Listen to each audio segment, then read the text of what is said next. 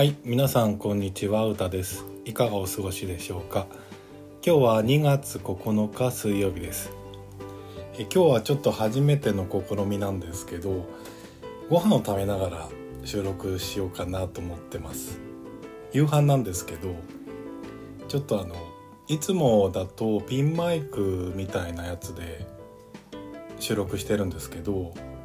あんまりねこう近いところでくちゃくちゃやると聞き苦しいかなと思ってちょっと離れたとこから録音しています。じゃあいただきます。今日はですね今日出社してその帰りにペダルチキンっていう韓国のキンパとあと何て言うんですかこれ韓国フライドチキン。っていうんですかねそれのお店があって、まあ、テイクアウト専門なんですけど、まあ、キンパ弁当みたいなこうボックスの中にキンパとフライドチキンがセットになったメニューがあるんですよね。それ1050円かな？なんですけど、まあ、メニューによってねこのチキンの種類とかあとこのキンパの種類でちょっと値段が多少前後があるんですけど、まあ、大体1,000円ちょっとぐらいなんですね。まあ、それを買ってきたので食べていきたいなと思います。これキンパはね普通のペダルキンパっつったかな？ここの標準的なキンパなんですよ。で、まあ、このキンパの種類にいくつかあるんですけど。うん。中に入ってるのはまあキンパを食べたことある人は大体想像つくと思うんですけどたくあんとこれあれかなソーセージなの。ソーセージかな。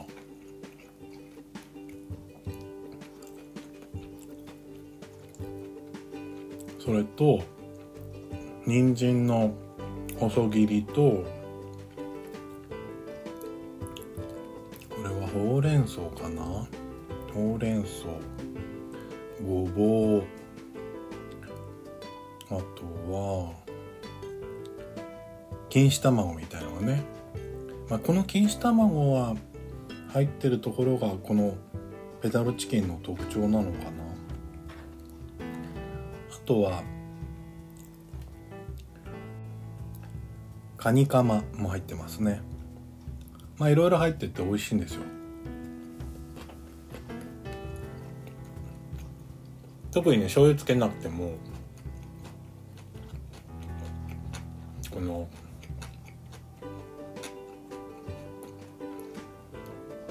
たくあんとかの味がしっかりしてるのかな。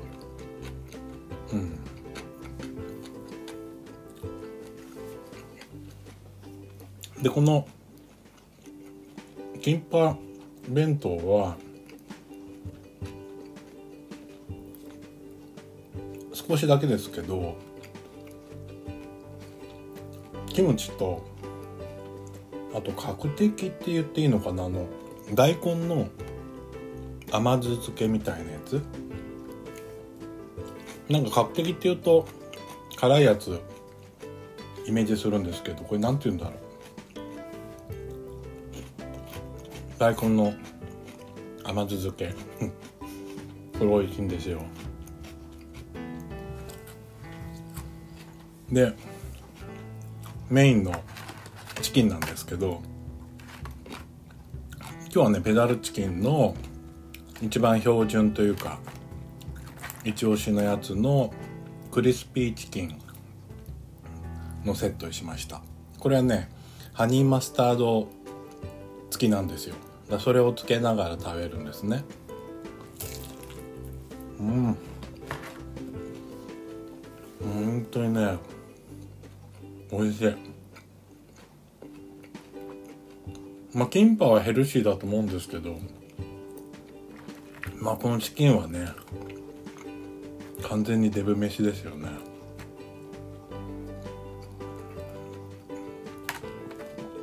カラッと上がってるので結構で揚げてんのかなって感じしますね。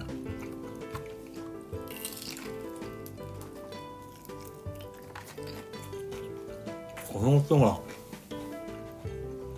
全然取られてないのかカリカリ音がしてんのかちょっと全然想像つかないんですけど。大体ポッドキャストって僕なんかそうなんですけど寝る前に聞くんですよね。だから寝る前にこういう食べてる音なんてあんま嬉しくないのかな。なんか YouTube だとねやっぱこういうモッパンっていうんですっけ。食べてるね音とかも含めて届けるのが割と人気あると思うんですけどちょっとチャレンジしてみました。でやっぱりチキンといえばビールなので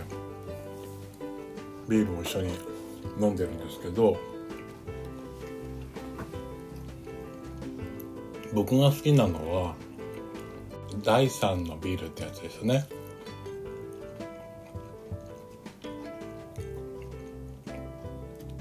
そのシリーズ第3のビールの中で僕が好きなのは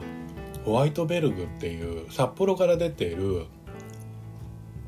ちょっとね多分ね女子受けがいい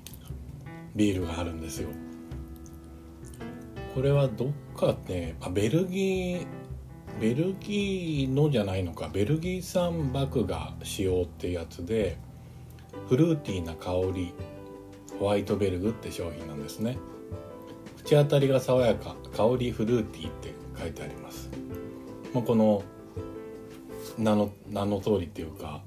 文句の通りフルーティーなんですよ。だからコクがあるビールが好きとかもうホップの感じが味がするような感じがいいっていう人には向いてないんですけどフルーティー系ってあるじゃないですかビールの中でも。よくクラフトビールとかでもそういうのあると思うんですけどそういうのが好きな人は好きだと思います。うん。美味しい。で今日出社してまあ久しぶりですね。今年入って1月はちょっと連続して出社はしたんですけどまだ少ない方かな。あんまり出社がなくて今日久しぶりに出社したんですよね。で普段出社しないで家で仕事してるとまあ自炊が中心なんですよね。特に今コロナ禍でそんなにしょっちゅう外食するって感じはなくなってきてるので、まあ、大体ほんと朝昼晩全部自炊したりするんですよ。で前もちょっとねお話したことあるんですけどほんと飽きてきちゃうんですよね自分が作る料理っていうのは。でワンパターン化してくるしそうは思っても自分の好きなものついつい食材買っちゃうので大体似たり寄ったりになっちゃうんですよね。でそんな中で外食のタイミングがあると外食つか出社とかのタイミングにもうここぞとばりばかりに外食したりこうやってテイクアウトしたりするんですけどまあ今日は昼前に家を出たので新宿で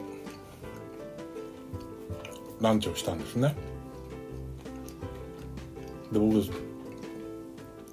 まあしょっちゅう行っちゃうところが根岸なんですけど、まあ、根岸って全国チェーンですよね多分。牛タンの定食屋がある根岸なんですけど、まあ、もしかしたら仙台とか、ね、牛タンが有名なところは根岸あんまないのかもしれないんですけど東京とかはね根岸いっぱいお店があるんですけど僕が行く根岸はもう東京に住んでる人は結構知ってる人多いと思うんですけど新宿3丁目のビルの上にある根岸で、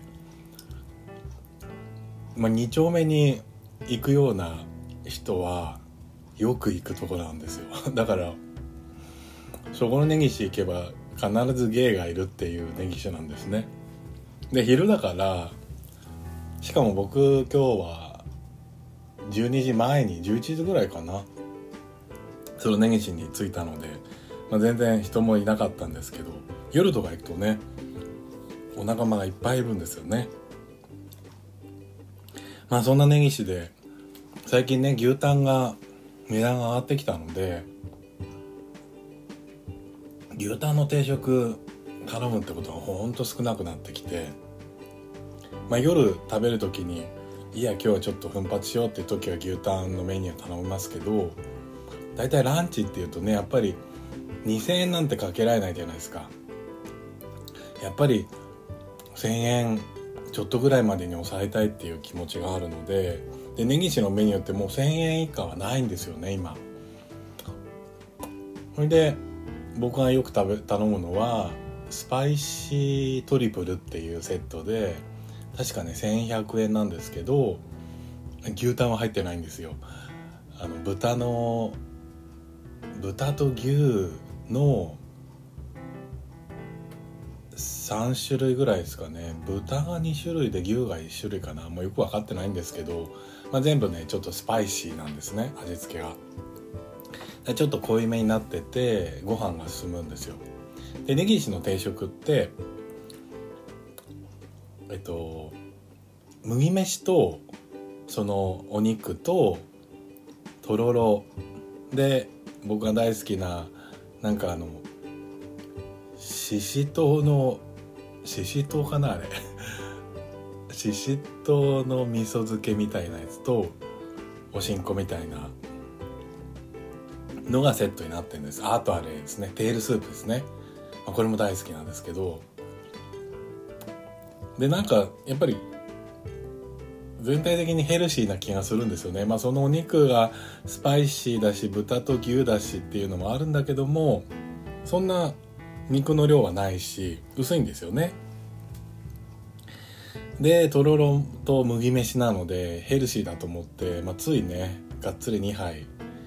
ご飯食べちゃいますよね。まあ2杯おかわりじゃなくて1杯おかわりなんですけど。まあそれで麦飯でお腹いっぱいになってもそんなに体には負担ないかななんて思って。満足なランチをいつも食べるんですね。それで帰り帰ってくる時にペダルチキンっていう、まあ、これもね東京にね何店舗かあるんですよ。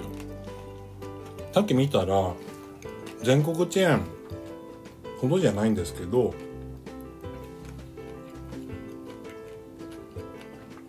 何箇所かにありましたね。首都圏エリア。で中部にも愛知県にもありますね。1個だけ1店舗だけ。あと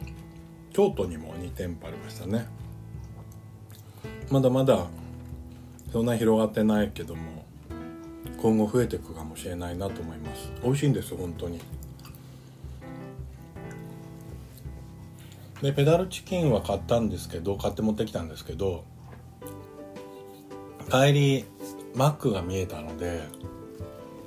今ゴディバのホットチョコレート出てるじゃないですか。もうあれ飲みたくてようやくマックに結構行くことができたので まあマックなんてね東京どこでもある気がしますけどやっぱり外出してないとそんなにマックをねに行くってこともないのでまあやっとと思って飲んできました。ショートの方頼んだんだけど350円もするんですよ。マックのドリンクメニューで350円って結構なインパクトですよね。まあさすがゴディバでや作ってるから。さすがにね200円とかでは売れないよって思うんですけど350円かって一瞬びっくりしましたね。まあでもね全然満足する味でしたよ。すごいたっぷりチョコレート使われてるしちゃんとかき回してくださいって言われるんですけどしっかりかき回したんだけど結局最後下の方にチョコがべっとり残っててなんかねちょっともったいないなと思いましたけどほんの美味しかった。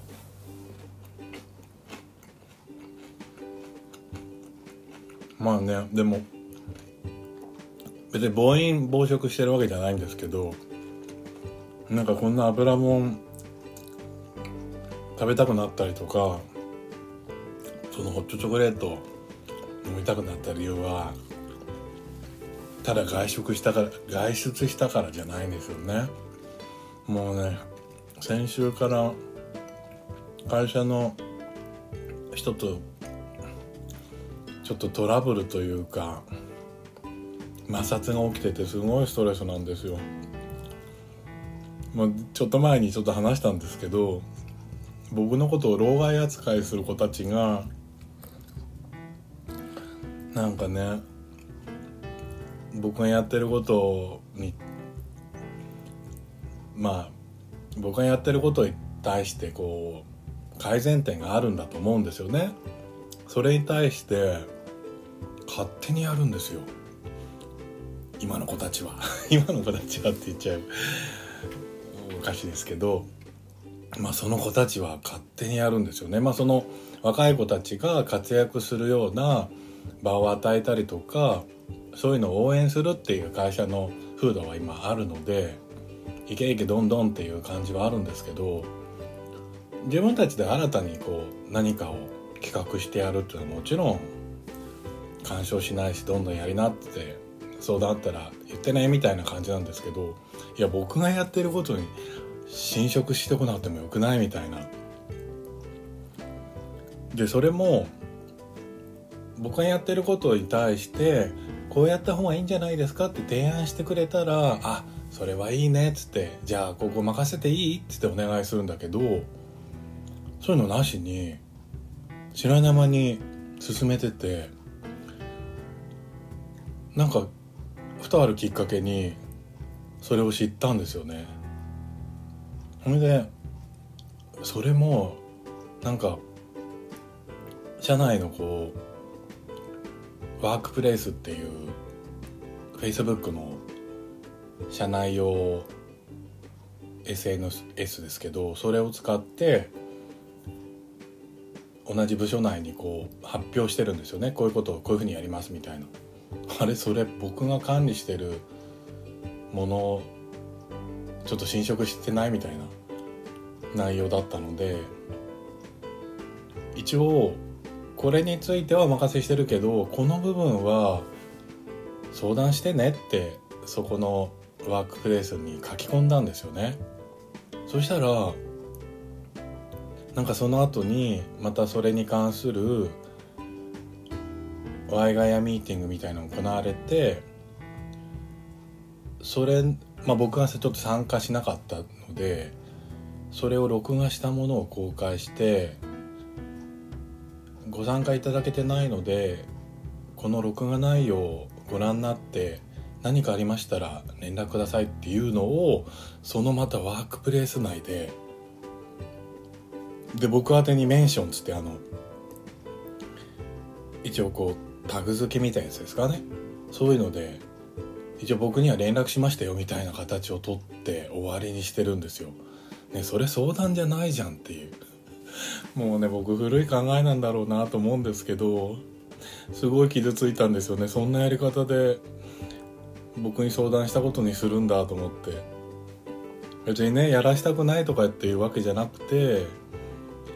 今までね時間をかけてやってきてるところがあるし、まあ、僕具体的に言うと僕がやったんじゃなくて以前いた僕の部下がやったやってることなんですよね。でその部下が退職してしまって次の担当者当てがないから僕が引き取って細々と運営してたことなんですよ。まあ、だから周りから見たらね改善すべきところはあったと思うんですだからそこは僕も反省しなきゃいけないしそういう若い子たちのアイデアどんどん取り入れたいなと思うんだけどそうやってやってきてることを何の把握もせず何のヒアリングもせず進めててこれ僕じゃなくてもみんな誰でも嫌な思いするんじゃないかなと思って一応チクリと言ったつもりなんだけど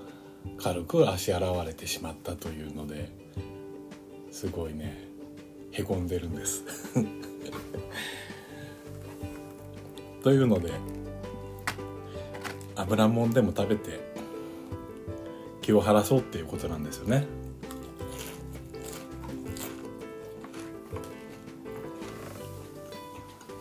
で、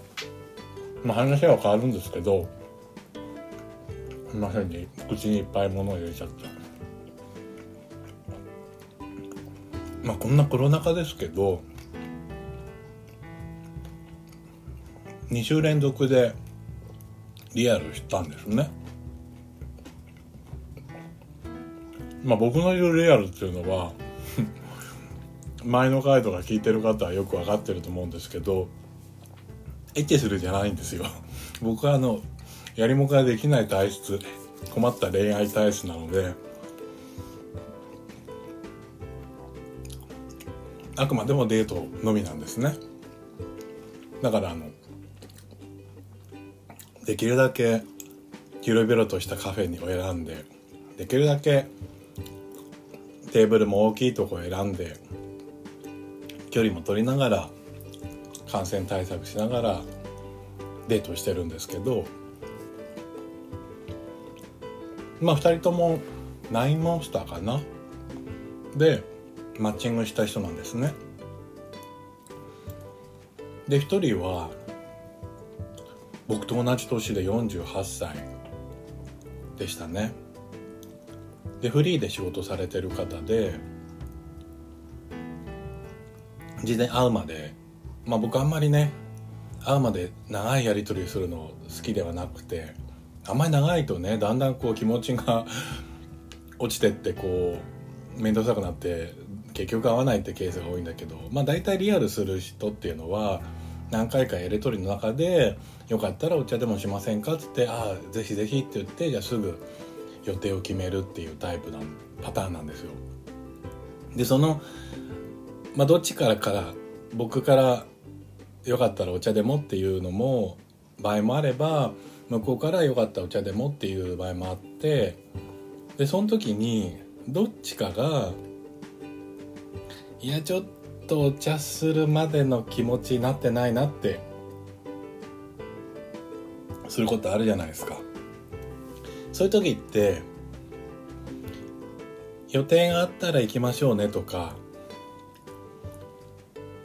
都合合わせて今度検討しましょうねとかなんか先延ばし感を出すんですよね。今すぐじゃないですっていう。それってまあ半分断り文句なんじゃないかなって僕まあそんなにねアプリ経験アプリ歴長くないですけど多分そうだろうなって思ってるのでまあそうならないケースの時にこうやってリアルにつながってるんですね。あぜひぜひ会いましょうじゃあいつにしますかっていうすぐ予定を考えるステップに行った場合ですよね皆さんも大体こんな感じなんじゃないかなと思うんですけど。でまあそんなにね相手の情報をそこまで知らない状態であったんですよね。同じ同年代っていうのとまあ、僕は建築系の仕事向こうはフリーランスフリーで仕事してるみたいな。それであってまあさすが同じ年っていうのもあって大体こう過去もね同じ時代を生きてるので話は合いますよね。でしかも店子の経験もある人だったしあと20代最最初行き出したクラブっていうのがディライトっていう2丁目にあったディライトっていうクラブだっていう話をしてまあ僕もそこすごい大好きだったのでそんなんで盛り上がったりとかなんか同じ時間を過ごしてたなっていう感じがあって楽しかったんですよね。でもなんかねときめかないんですよ。なんか前もねリアルした人ですごいいい人で趣味も合うのになんかときめかないっていうケースはあったんですけどまあそれがね何て言うんだろう。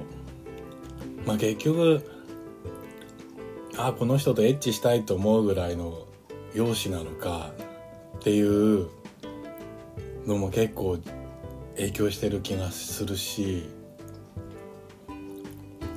あとはね僕らのもう年代になってくるとそんな簡単にときめかないのかなって。年齢のせいにしたくないですけどなんか昔はね 若い時は結構尻尾振るというかああなんかいいかもってこうすぐに思ったりしてまあそれですぐに思ってすぐ失敗するってこともあったんですけどまあでもまた次会いたい。次はエッチしたいとかね。そういう次のステップどんどん想像する感じはあるんですけどあったんですけど。なんかね全然このタイプだっていうのはタイプだしいい人だし清潔感もあるし話も合うしなんだけどなんかねときめかなかったんですよね。その翌週に会った人は40代前半でしたね。で医療系の仕事をしてる人でまあでも日曜日休み土曜日が半日で日曜日休みっていうのであ休みも会いやすいしとか。ね医療系ってなかなか休み会いにくいじゃないですか。だけどあこの人の場合は合うんだななんて思いながらで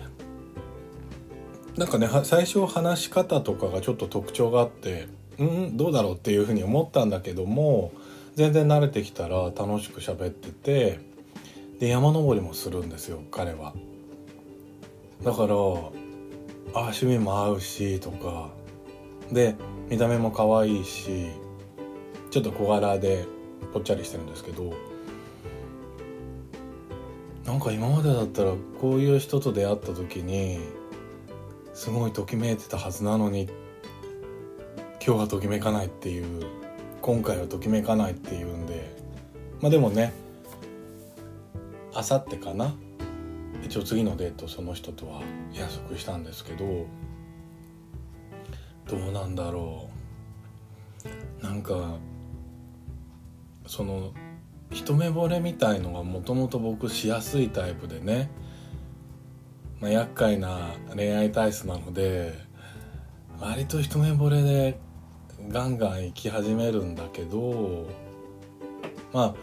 一方的だけじゃなくてねこうお互い惹かれ合ってるななんていうのを感じながら進めるケースが多いんだけどなんかねそんな感じでもないですよね。まあ相手もね同じ同世代だったり、まあ、ちょっと下ぐらいだったりなのでもしかしたらだんだんそういう風になってっちゃうのかななので進展するかどうかちょっとなんかそんなに期待できない感じなんだけどもまあせっかくね知り合ったのでちょっと頑張ってみようかなと思います。はい。そんな感じでちょっと食べながらで聞き苦しかったかもしれないんですけど今日はこの辺で終わりたいと思います。ではまた次回お会いしましょう。さようなら。